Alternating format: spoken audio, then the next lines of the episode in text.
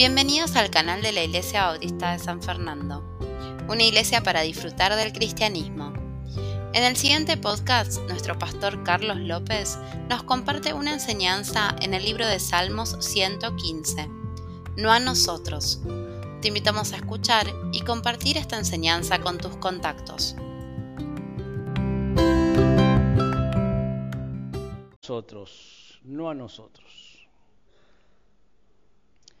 Y bien, todos, todos, si somos personas normales, buscamos reconocimiento, gloria y sobresalir sobre los demás. Lo cual no está mal, no está mal. Pues la competencia sana es sana. Ahora viene el mundial, ¿no?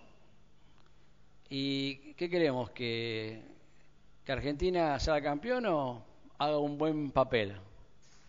No, queremos que sea campeón que nuestros hijos compiten en algún deporte y queremos que sobresalgan, que ganen, que suban al podio. Ahí tenemos las chicas que juegan al fútbol, ahí están haciendo la Copa América Femenina y creo que Argentina, no sé, salió tercera, o algo así, o clasificó para el Mundial Femenino. Y es normal, no está mal no está mal.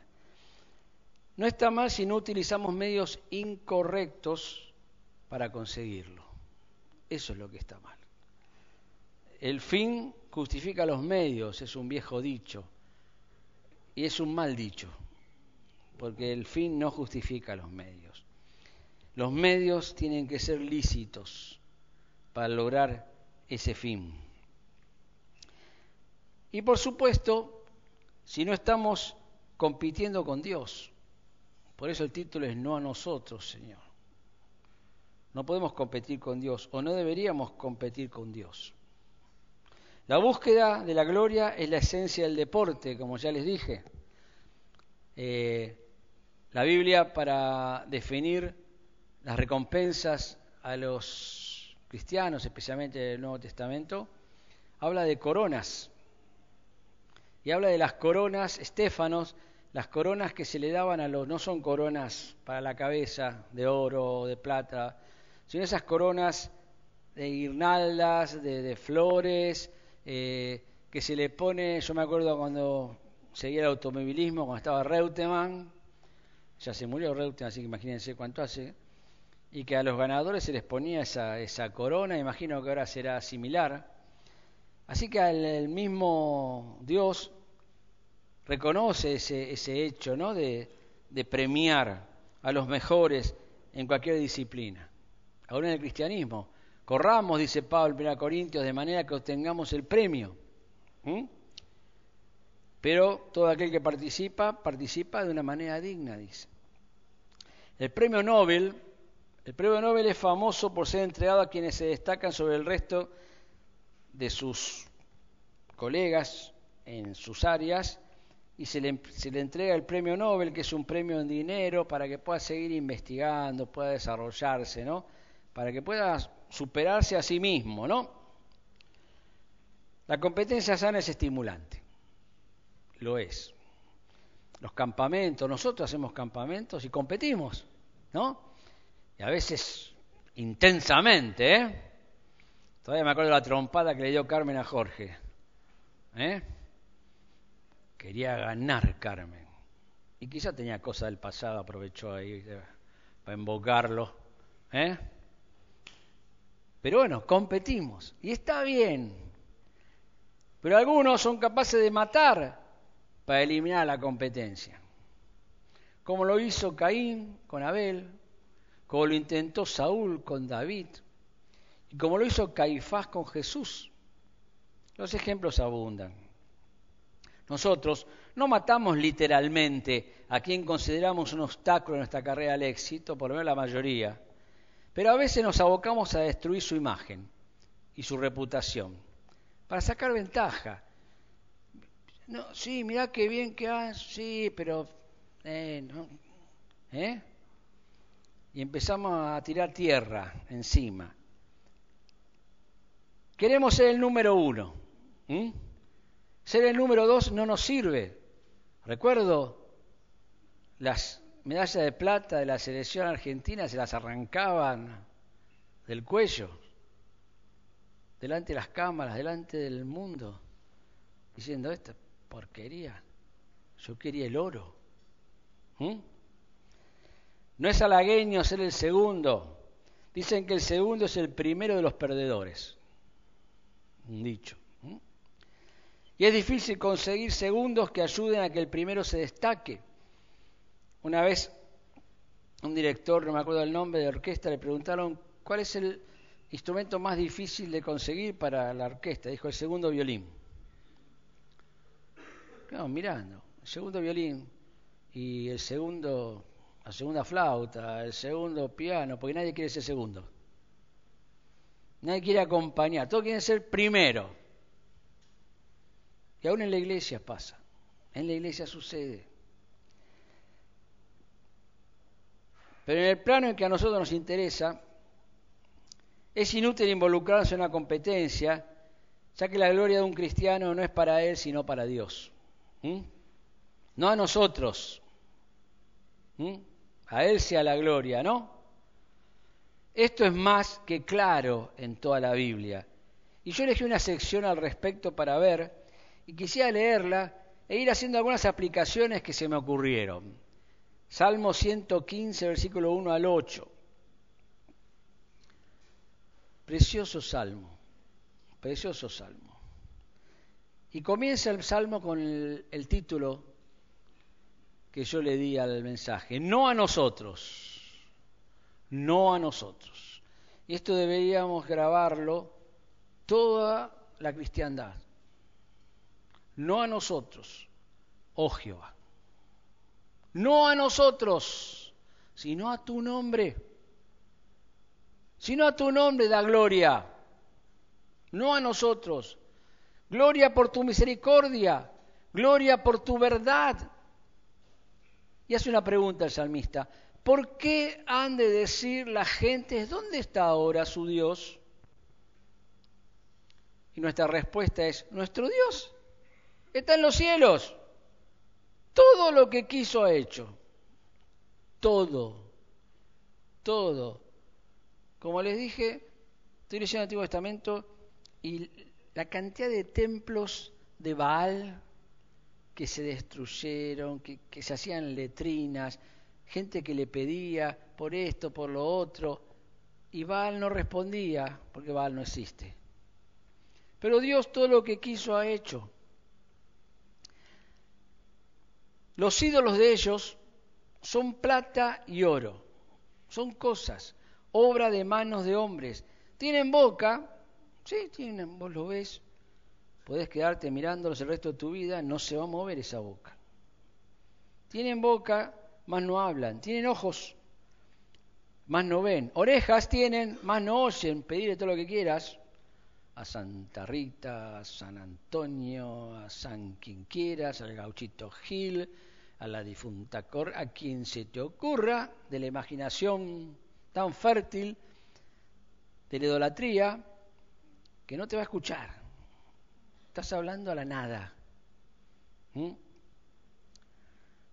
Tienen narices, más no huelen, pues los hacen forma de hombre, ¿no? De mujer. Manos tienen, más no palpan, no te van a acariciar, no te van a... Tienen pies, más no andan, ¿viste? Los tienen que levantar y llevarlos. Y más de una vez trastabilla, se cae. ¿eh? Si no, se quedan ahí, no se mueven. No hablan con su garganta. Es interesante todo esto, ¿no? Pero termina, termina el versículo 8 diciendo, semejantes a ellos son los que los hacen. Y cualquiera que confía en ellos. Tremendo, ¿no? Los que los hacen son inútiles para, para hablar, para oír, para ver, para nada, lo, importante, ¿no? Y los que confían en ellos son iguales. Y algo que, vamos, algo que vamos a ver al final es que nos convertimos en lo que adoramos. Y adorar significa inclinarse delante del objeto de adoración, indicando que ese es mayor que nosotros. Esa es la idea. Volviendo a repasar el Salmo, versículo a versículo, no a nosotros, oh Jehová, no a nosotros, sino a tu nombre da gloria, por tu misericordia, por tu verdad. Dios es quien debe ser glorificado por el hombre y mucho más por sus hijos, nosotros. Porque solo por su misericordia es que aún vivimos. Solo por eso. Y por su verdad es que obtenemos el discernimiento para vivir, como decía Ezequiel hoy, la inflación, el dólar, agosto, hay que pasar agosto, muchachos, prepárense, parece que va a ser re difícil el asunto. ¿eh? Tengo 63 años, voy a cumplir 63, 63 años. ¿Saben cuántos agostos ya viví? Esa famosa frase viene de, ay, de Alzogaray, un político argentino que dijo hay que pasar el agosto. Puede ser más frío, el mes más frío del año. Y hemos pasado, ¿eh? y hemos pasado y acá estamos. Obviamente no ha sido fácil, pero los cristianos pasan el agosto, pasan el septiembre, pasan el diciembre, pasan el abril, tomados de la mano de Dios. Y Dios los hace pasar. Por Él, como digo, por su verdad es que obtenemos el discernimiento para vivir haciendo el bien en primer lugar. Separados de Él, nada bueno podremos hacer. Jesús dice Juan 15, separados de mí nada podréis hacer, nada bueno, por supuesto. Desastres, sí. Y la pregunta del versículo 2 dice, ¿por qué han de decir la gente, ¿dónde está ahora su Dios? ¿Dónde está ahora su Dios? Como los creyentes, no nos hacemos una imagen material de nuestro Dios, no tenemos ninguna estatua, pintura, etcétera, ya que el discernimiento de su verdad nos enseña que eso es idolatría. La gente nos desafía y se burla de nuestra fe y de nuestras oraciones, porque ellos, claro, oran viendo algo. Nosotros oramos sin ver nada con los ojos físicos, pero sí con los ojos de la fe. Pero eso no es verdad, porque nosotros podemos mostrarles a nuestro Dios muy fácilmente, muy fácilmente. Y está, comienza con la respuesta, versículo 3, nuestro Dios está en los cielos. No está en ese cuadrito, en esa estatuita, en esa gruta, en esa iglesia. Estaba, estaba escuchando a J. Vernon McGee. Qué pronunciación. Y él dice, yo siempre, y puedo ser polémico con lo que voy a decir, y diciendo con otros, hay gente que le encanta viajar a Israel, a Tierra Santa, y vienen muy místicos de haber estado en Tierra Santa. Y he escuchado a pastores que parecía que, porque habían estado en Tierra Santa, era, no sé, Jesús. Y él dice, estoy de acuerdo con él, en Israel en este momento no hay nada santo. Nada. Nada. Es todo comercio, los judíos aprovechan de eso y le sacan toda la plata. Hay 80 denominaciones eh, cristianas que se pelean por un pedacito del Santo Sepulcro, de la, gruta de la leche, el, esto, el nacimiento, la, tumba, la tumba del jardín de Gordon, el Gólgota. Pero todo eso es paganismo, rechazo, idolatría, los judíos que crucificaron a Jesús, que les importa un bledo, no hay nada, ni hablan de Dios, dice él. Estoy de acuerdo. Santa va a ser esa tierra cuando el Señor venga a reinar en el milenio y pose sus pies ahí sobre los montes y se párate se haga un valle y se instale ahí Jesús nuevamente, porque hoy todo es un desastre total. Y yo no he ido nunca y no me interesa ir porque voy a ir. Voy a ir con un cuerpo glorificado, resucitado.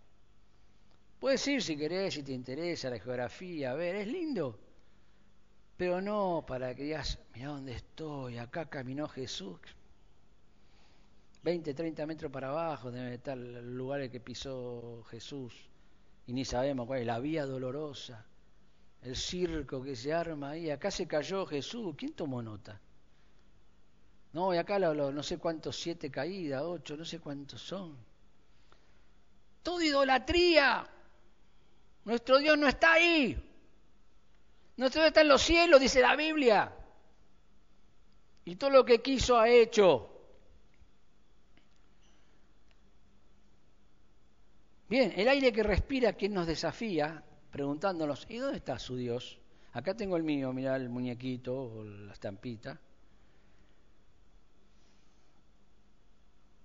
El aire que respira quien nos desafía, el suelo donde se para, su propio ser y el resto del universo demuestran fehacientemente la realidad de nuestro Dios. Él hizo, hace y hará lo que quiera sin límite alguno.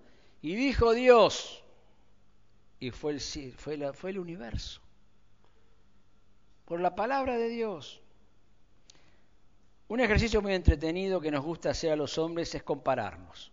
Entonces, si comparamos todo lo nuestro con lo de los demás, a ver qué auto tengo, qué casa tengo, qué estudios tengo, qué mujer tengo, qué marido tengo, qué hijos tengo, qué ropa uso. ¿eh?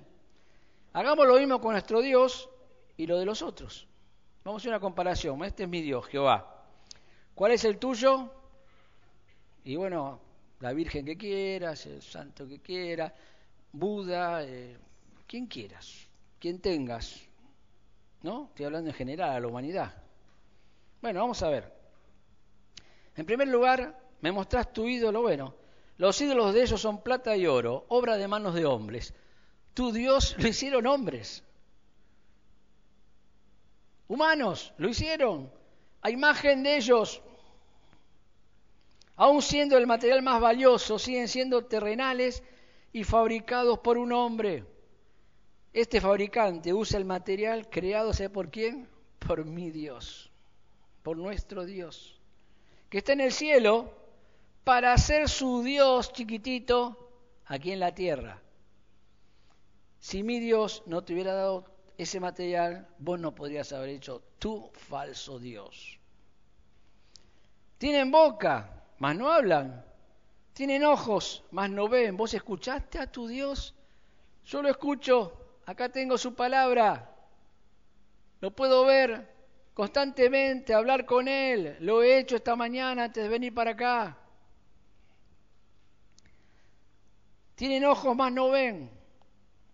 Imitando a nuestro Dios que nos hizo a su imagen y semejanza, los hombres lo hacen al fabricar a sus dioses, diosesitos. Estos ídolos son humanoides en algún porcentaje o en el 100% de su apariencia. Pero ¿cuál es el problema? Que estas similitudes son totalmente inútiles para sus seguidores. Nunca los ven mover sus labios, jamás los siguen con su mirada, son inertes, sin vida, no tienen vida, son dioses muertos. Pero nuestro Dios es vivo, inmanente y trascendente, está en todo y lo trasciende, va más allá, está en todo y va más allá de eso. Está en el universo y contiene al universo. Versículo 6, si orejas tienen, sí, mira qué linda que te salió, más no oyen. Háblale al oído ahí al, muñequito, a la estatua, como quieras llamarlo. Tienen narices, más no huelen. No oyen sus necesidades, ni siquiera pueden ofrecerles incienso como lo hacían los creyentes hebreos en el tabernáculo y en el templo. Y dice la Biblia que era olor grato. Y a nosotros los cristianos, la Biblia dice que nosotros somos olor grato a nuestro Dios, nos huele. Tenemos una santa fragancia pero podés poner el incienso, lo que quieras, al ídolo, a la imagen, no va, no va a pasar nada. Manos tienen, mas no palpan. Tienen pies, mas no andan. No hablan con su garganta. No pueden abrazarlos. No pueden acompañarlos. Y repite el tema de la incomunicación. Nuestro Dios pisó acá la tierra, estuvo con nosotros y está con nosotros. ¿Quién no ha sentido la mano de Dios, el consuelo, el abrazo, en situaciones críticas y sabemos que Él está. Lo sentimos, lo percibimos porque Él nos hace notar su presencia. Y versículo 8 dice, semejantes a ellos son los que los hacen y cualquiera que confía en ellos. Qué triste. Hay una gran semejanza entre estos ídolos, quienes los fabrican y quienes los adoran, veneran y reverencian, como quieran llamarlos. Cuán diferente es nuestro Dios con los de ellos. Nuestro Dios hace todo lo que quiere.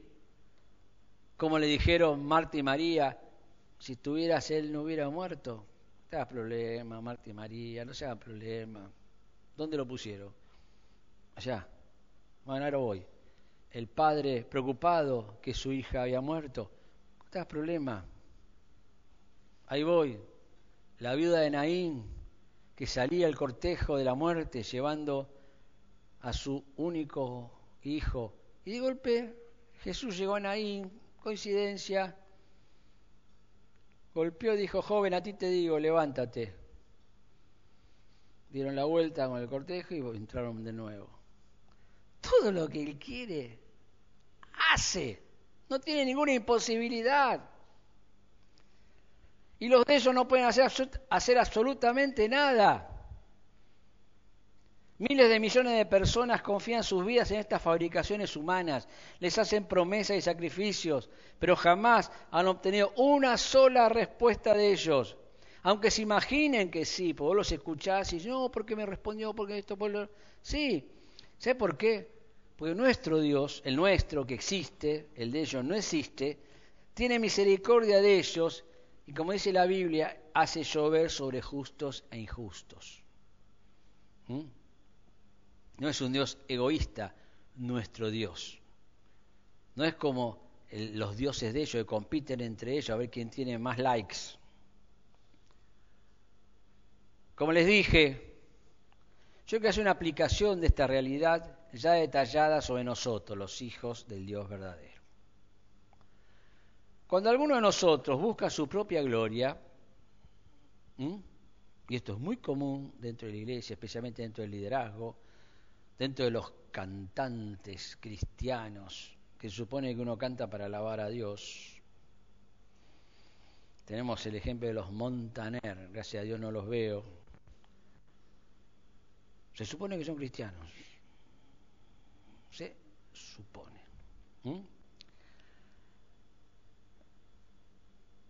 Cuando uno de nosotros busca su propia gloria, se convierte en un ídolo para sí mismo y para quienes se transformen en sus seguidores. Por lo general son creyentes, quizás no lo sean realmente, pero en apariencia lo son, que tienen una gran ambición y son seducidos por la plata y el oro de este mundo, buscan lo que consideran mejor, no solo en materiales, sino en posiciones y posesiones. La cuestión no pasa por tener cosas de valor, sino tener valores y el precio y el valor son cosas diferentes. Y si no tenés valor o no tenés valores, vas a tener precio. Va a ser muy fácil comprarte. Y el diablo te va a comprar. Porque él también tiene todos los reinos de este mundo, como se los ofreció a Jesús. Lo quiso comprar a Jesús. Pero Jesús tiene valores. Fue a la cruz por sus valores. ¿Mm? Bueno, estos personajes que están dentro de la iglesia, pueden estar dentro de San Fernando, tienen boca, pero no hablan lo que Dios quiere que comuniquen. No. Tienen ojos, pero miran lo que no deberían en vez de ver lo que Dios les quiere mostrar. Tienen orejas, pero no oyen la voz de Dios. Tienen nariz, pero no huelen lo podrido que están. Tienen manos, pero no trabajan para extender el reino de Dios, sino el suyo propio. Que tienen más gente, más seguidores, más autos de lujo, más, más y más y más. Tienen pies, pero no dan un paso si no tienen nada que ganar. No hablan con sinceridad. Y semejantes a ellos son los que los siguen y apoyan en su proceder. Y no estoy hablando de un incrédulo, sino de un creyente, alguien bautizado, un líder o no, una parte de la iglesia visible, no sé si parte de la verdadera, pero sí era visible. Podría ser alguien de nuestra iglesia, como dije, un hombre o mujer, joven o adulto, uno de nosotros, Cualquiera podría estar buscando su propia gloria de manera consciente o inconsciente. Esta persona de la cual hablamos, o estas personas, estas millones de personas, son totalmente inútiles para Dios y para sus hermanos. Solo le sirven a Satanás. Son una carga y un obstáculo para el crecimiento de cualquier ministerio y Dios se encarga de derribarlos de su altar. Dios se encarga. Porque Dios todo lo que quiere hace. Si te deja correr y durar, por una razón es, no porque es tonto, Dios no es tonto. Pero quizás si te derriba, va a afectar negativamente a mucha gente y prefiere esperar para acomodar el resto, para que no se caiga todo, pero vas a tener que pagarlo. Quédate tranquilo. O quédate intranquilo, ¿no? Mejor dicho. Cuando adoramos a Dios como corresponde, dándole exclusivamente la gloria a Él, alcanzamos alturas y longitudes inesperadas sin límites de tiempo. Ni siquiera nuestro tiempo de vida es un límite para la gloria que le podemos dar a Dios. Citamos a Abel al principio, contando cómo puso fin Caín a su problema con él. De semejante manera lo quiso Saúl con David y Caifás con Jesús, para que la gente no hablara más de él. Lo cortamos con esto. Pero Hebreos 11:4 dice, por la fe, Abel ofreció a Dios más excelente sacrificio que Caín, por lo cual alcanzó testimonio de que era justo dando Dios testimonio de sus ofrendas, y muerto aún habla por ella. Muerto aún habla Abel. ¿Quién no sabe en el mundo occidental quién fue Abel?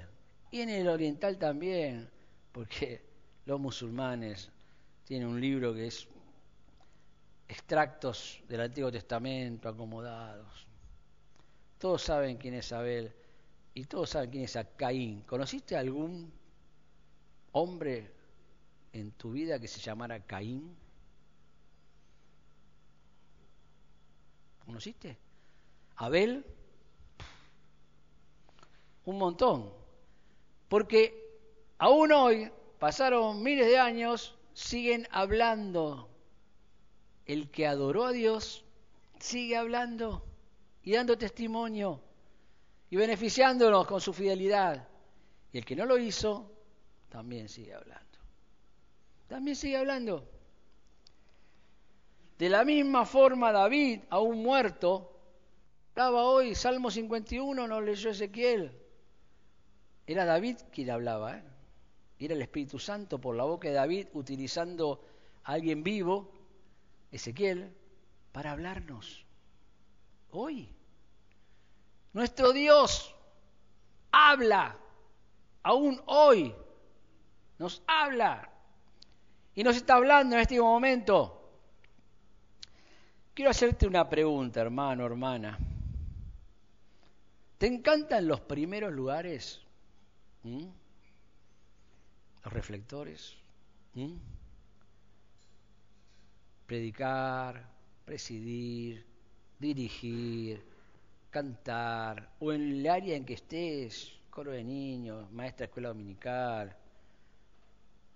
¿Te esforzás por destacarte cuando lo ocupás?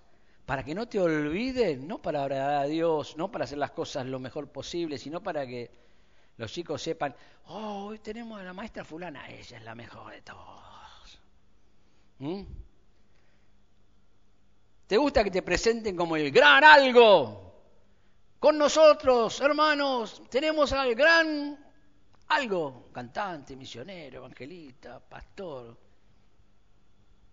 lo que quieras, pero que diga gran antes, cuando te presenten, hoy va a estar con nosotros el gran, la gran ¿Te gusta? Ah. ¿Ah? ¿Eh? Si es así, tu ministerio no va a durar mucho. Y quizás también puedas hablar a través del tiempo, como, como aún hoy lo hacen Ananías, Zafira, Demas, Simón el mago, Diótrefes, sin olvidar a Caín. Pero no creo que quiera ser recordado como ellos. También cabe la posibilidad que Dios deba llevarte a casa de forma anticipada por tu conducta, como algunos corintios. Algunos duermen, dijo el apóstol Pablo. Abel hace unos seis mil años que está hablando y es un ejemplo para todos los creyentes. San Cayetano, el gauchito Gil, la Virgen que más te guste, Buda, Krishna, están todos callados. No hay nada de ello. ¿eh? Y de esa manera terminan todos los hijos de Dios que buscan destacarse de sus hermanos en un vergonzoso silencio y en el olvido. Recuerden Rabí Zacarías, se los dije y me quedó tan grabado, un gran hombre de Dios, un científico, montones de seguidores, un ministerio gigantesco. Se descubrió que era un pornográfico, un corrupto, un lujurioso. Su familia está totalmente avergonzada, su ministerio destruido, porque le sacó la gloria a Dios. Era un imitador, un farsante. Y hay un montón como ellos como él. Un montón.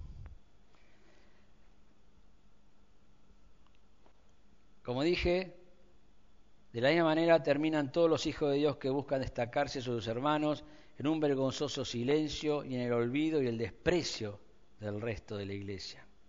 La gente hablando mal sobre ellos, sus familias avergonzadas y con un futuro totalmente opuesto al que podían haber tenido dándole la gloria a Dios. Satanás compitió con Dios y perdió. Y también perdió todo hombre que lo imitó. Quizá no te das cuenta, pero cuando competimos con otro hermano que tiene un talento semejante al nuestro, o que quizás envidiamos su talento por carecer nosotros del mismo, y nos queremos imponer sobre él en cierta área común en el servicio, queremos desprestigiarlo, andamos murmurando, si este hermano busca darle toda la gloria a Dios, lo que estamos haciendo es tratar de robarle la gloria a Dios, porque él no tiene, no está buscando gloria propia. Todo lo es para Dios y nosotros se lo queremos robar, se lo estamos robando a Dios. Así es. Y este hermano, como es humilde, molestará con nosotros, porque considerará un exceso de celo nuestro por el Señor, porque es buena persona. Y cuando Él vea, en vez de sospechar, se va a dar cuenta como que mala actitud es decir, no, pero debe ser que tiene ganas de servir, está esforzándose, no va a pensar mal, porque es una buena persona, a diferencia del que está actuando mal. Pero, pero si algún día se da cuenta de nuestra motivación, sentirá mucha pena por nosotros mucha pena, no va a entender cómo un hijo de Dios que recibió tanta gracia, tanta misericordia, tanto amor, está compitiendo con otros, queriendo sacar el lugar, buscando gloria que no le corresponde. El Señor Jesús nos advirtió al respecto. Mateo 6, 1 al 5 dice, guardaos de hacer vuestra justicia delante de los hombres para ser vistos de ellos. Hablábamos del fariseo, nos leía Harold, ¿no? Ojo, de otra manera no tendréis recompensa de vuestro Padre que está en los cielos. Cuando pues des limosna, no hagas tocar trompeta delante de ti. Tu, tu, tu, vamos a pasar la ofrenda, a ver, eh, a ver todos los que van a dar el sobre de platino, no sé, de 50 mil para arriba, por decir.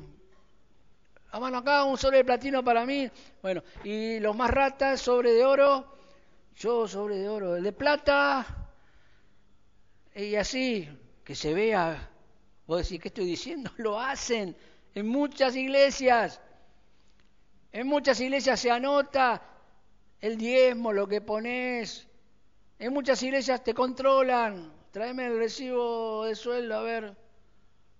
Uh, pero te sacaron mucho de ganancia, vas a tener que poner menos. Que no, que no se sepa, que tu mano derecha no sepa lo que hace la izquierda. ¿Mm? Para que tú sea tu limón en secreto y tu Padre que ve en los secretos te recompensará en público. Y cuando ores, no seas como los hipócritas, cuando ores, cuando prediques, cuando cantes, cuando hagas lo que sea. No seas como los hipócritas, porque ellos aman que la gente los vea, el orar en pie en las sinagogas y en las esquinas de las calles, para ser visto de los hombres. De ciertos digo que ya tienen su recompensa. Eso que lograron que los hombres los vieran. Acá en el cielo no entró ningún, ningún depósito por lo que hicieron. No se aumentó en la cuenta corriente nada, porque no, lo que aumenta la cuenta corriente de nuestras obras es la, cuando le damos la gloria a Dios. Cuando queremos gloria para nosotros, queda acá en la tierra, porque no va gloria humana allá al cielo. La única gloria que va al cielo es la celestial, la que le corresponde a Dios. Las glorias humanas quedan acá abajo, el gran algo de lo que sea va a quedar acá. Y después no va a quedar nada. Estuvo en las ruinas de, de Éfeso, Loli. Es una ciudad pujante, tremenda. Hay ruinas, hay ruinas de Nínive, hay ruinas de Babilonia, y va a haber ruinas de Nueva York, va a haber ruinas de Buenos Aires. Pues no, ¿cómo a decir eso? Ruinas de, en México, las grandes, en los Incas, en Perú, tremendas, quedaron ciudades completas, vacías, no saben qué pasó, están enteras. Y ahí están, vacías, ruinas. Muy simple, no le dieron la gloria al Dios verdadero. Y Dios tuvo paciencia, tuvo paciencia hasta que como se acabó. A otra cosa. Hermanos, no seamos actores hipócritas del bien, sino protagonistas. No actuemos de buenos, seamos buenos. Las personas malas pueden hacer cosas buenas. Hacer cosas buenas no significa que sos un hombre bueno. Pero un hombre bueno no hace o no debería hacer cosas malas. No debería fingir, no debería actuar. Debería ser íntegro, honesto. ¿Por qué? Porque tiene valores, no tiene precio no lo compran con un protagonismo efímero en una conferencia, en una iglesia, en un, en un show. No a nosotros, dijo el salmista, inspirado por Dios. Recordemos que nos convertimos en lo que adoramos. Y si nos adoramos a nosotros mismos, nunca dejaremos de ser lo que somos, pequeños personajes que se creen grandes hombres o grandes mujeres. Y la pregunta nos debemos hacer cada uno es la siguiente. ¿Cuál es la razón por la cual hago o quiero hacer cualquier servicio en la iglesia local? ¿Por qué razón lo hago? ¿Mm? Les tiro algunas respuestas incorrectas. Para alcanzar renombre, para alcanzar poder, para alcanzar bienestar, para alcanzar a Dios, quiero ser el Dios de esta iglesia, Quiero darle otra lista de preguntas, son tres solamente. Nosotros podemos hacer una lista personal más extensa y punzante. ¿Me siento molesto cuando pasa el tiempo y no me piden que haga algo que yo quiero hacer? Me están ahí, me tienen a un costado. ¿Qué pasa? ¿No se dan cuenta? Yo, soy el que tengo que hacer esto. Yo, soy el mejor. Mirá, ¿a quién le dan? Critico, segunda pregunta, critico maliciosamente a los que sirven en el mismo ministerio que yo, rebajando su trabajo y exaltando el mío. Mira cómo lo hace, pero viste cuando lo hago yo, ahí se nota la diferencia, ¿no? Viste cuando predica Marcelo, predico yo, ahí es otra cosa. Cuando dirige Pancho, cuando dirige Mano, qué diferente. Y sí, es diferente porque son diferentes personas, con diferentes habilidades, virtudes, pero estamos adorando a Dios, dándole la gloria a Dios. Y eso es lo que enriquece al cuerpo. ¿Quién quiere dos manos izquierdas, dos pies izquierdos? Para eso tenemos una mano derecha y una mano izquierda. Para complementar. Para eso tenemos el cerebro con dos hemisferios que funcionan diferente. Uno es la parte racional y una parte del arte. ¿eh? Por eso algunos son más artistas que otros y otros son más racionales porque tienen más desarrollado o más Dios les permitió esa que se formara mejor esa área. Tercera pregunta. Me cuesta sujetarme a los líderes cuestionando su edad, su sexo, su experiencia, su ubicación social, su nacionalidad. ¿Cuánto nos cuesta? Pero este quién es? Peruano, chileno, colombiano, venezolano. Ah, no es argentino. O ah, no es estadounidense. Ah, es distinto. El pastor misionero que el nacional. Y cuestionamos y cuestionamos y cuestionamos, por lo que sea. Por el conocimiento, ah, pero no, tiene, no fue a ningún seminario. Cualquier cosa, no importa la razón, lo que, la realidad es que no queremos sujetarnos, no importa quién sea, Jesucristo, no importa, no, no nos sujetamos a Dios, porque hacemos lo que se nos canta. Eh, es un judío. Solamente por la misericordia de Dios es que podemos servirle dándole la gloria a Él. Adorarle, como Él nos dice, nos protege del pecado y la degradación humana, porque no estaremos buscando exaltarnos a nosotros mismos, sino a Él. A Él. A Él sea la gloria. Si vivimos de esta manera, las gentes, las personas no van a decir, ¿dónde está su Dios? ¿Dónde está tu Dios, Carlos? ¿Dónde está tu Dios? No, ¿dónde está tu Dios? Quien sea, aplicarlo a tu, a tu nombre, a tu vida. ¿Y sea por qué no lo van a preguntar? Porque lo van a ver en cada uno de nosotros. El Dios de Carlos está en Carlos, lo veo. Lo puedo ver, lo puedo ver en él, en su familia, en su iglesia, en sus actos. Es el Dios todopoderoso, el Dios vivo, que hace que Carlos o Noé o los que haya nombrado puedan hacer lo que hacen porque humanamente no pueden pues son tan pecadores como cualquiera, como cualquiera. El Hijo de Dios, que logra mostrar, la, hija de Dios, que logra mostrar la gloria de su Padre en su propio carácter y conducta, es un hombre o una mujer que han alcanzado lo máximo que se puede conseguir en este planeta. Mostrar a Dios, ser como Dios. Qué mejor bendición para unos hijos, una madre que sea como Dios, un padre que sea como Dios, un esposo que tenga una esposa que sea como Dios, una esposa y así, una iglesia que tenga un pastor que sea como Dios, un pastor que tenga gente que asiste a su iglesia que sean como Dios. Qué mayor bendición, nadie compite, todos nos ayudamos unos a otros, queremos salir adelante. Como aplicación, quiero desafiarlos a buscar la gloria de Dios de forma exclusiva y jamás la nuestra. No importa si los demás no están de acuerdo con nosotros, si nos critican, si no nos aplauden o todo lo contrario y las personas nos aman y apoyan en todo lo que hagamos. Cuando vivimos para glorificar a Dios, no nos importa nada de nosotros. Nada. Sabemos que Dios se va a ocupar de todo lo que necesitamos y nos los va a dar, porque no competimos con Él. Y Dios está contento y dice, mira, mira mi siervo Job, y aplicarlo a tu vida. Y Dios te va a dar todo lo que necesites. Te va a dar cosas que, incluso que te gusten. Y hasta quizás Dios te dé algunos deseos para que los disfrutes. Seremos responsables, lideraremos a nuestras familias y ministerios, trabajaremos honestamente, progresaremos dentro de lo posible y sano, pero todo lo haremos para glorificarle solo a Él y no a nosotros, porque esas coronas que les hablé al principio, las recompensas, y lees Apocalipsis, capítulo 4 o 5, no me acuerdo ahora, los 24 ancianos toman esas coronas y se las entregan a Dios. Para eso es que Dios nos recompensa, para que a su vez le retribuyamos a Él con manos llenas de buenas obras, hechas por el cristiano, aprobadas por Dios, para reconocerle a Él como lo mejor que nos pasó en la vida.